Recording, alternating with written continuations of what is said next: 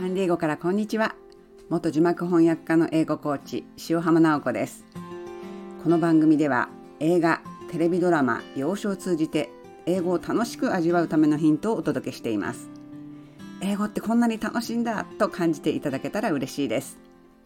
今回は前回に引き続きピクサーのアニメ長編映画ソウルフルワールドをご紹介します。簡単なあらすじですけれどもニューヨークに住むジョーは中国であ 中学で音楽を教えていますが本当の夢はジャズミュージシャンです。憧れのジャズクラブで演奏するチャンスを手に入れた直後マンホールに落ちてしまいます。ジョーが迷い込んだのはソウルつまり魂たちが暮らす世界。地上での人生が終わって消えていくソウルたちとこれから人間となって生まれたてのソウルたちがいます。生まれたてのソウルは地球で人間として生まれる前にどんな性格になるかどんなことに興味を持つかをここで決めるという設定になってるんですね。で教育係が小さなソウルたちをさまざまな性格の館英語ではパーソナリティパビリオンって言ってますけれどもその性格の館に送り込むシーンに注目しました。その性格を2つご紹介しますね。1つ目は The Excitable Pavilion この Excitable っていうのは興奮しやすいとかすぐカッとなるっていう意味なんですけれども、えっと、類語としては Emotional Temperamental とか Easily Upset っていう意味がありますね。でこの館に入って出てきたソウルたちは文字通り興奮してキャッキャキャッキャ言ってるんですね。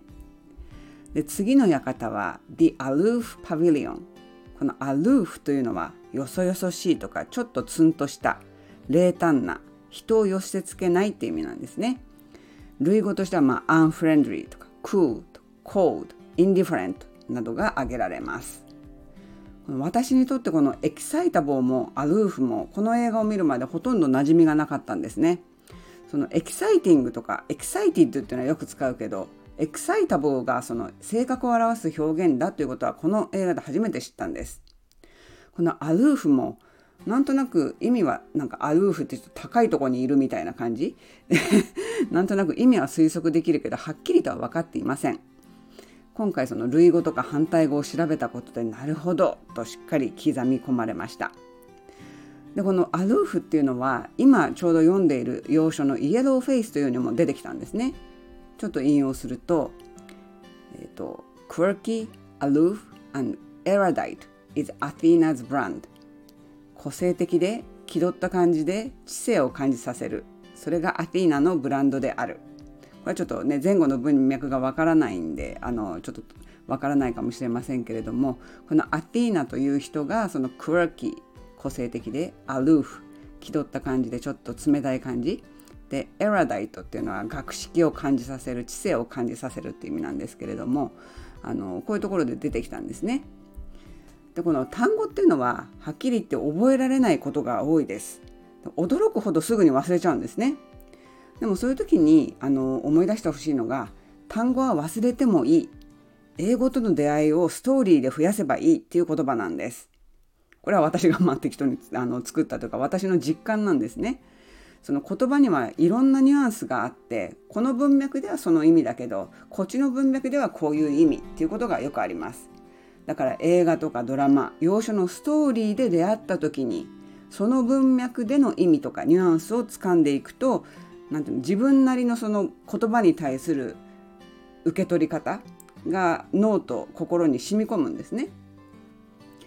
だからこのこうやって私がポッドキャストで話すことも私にとってはその記憶を蘇らせたりあこういうふうな意味だったとかそういう何回も何回も諦めずにあの繰り返し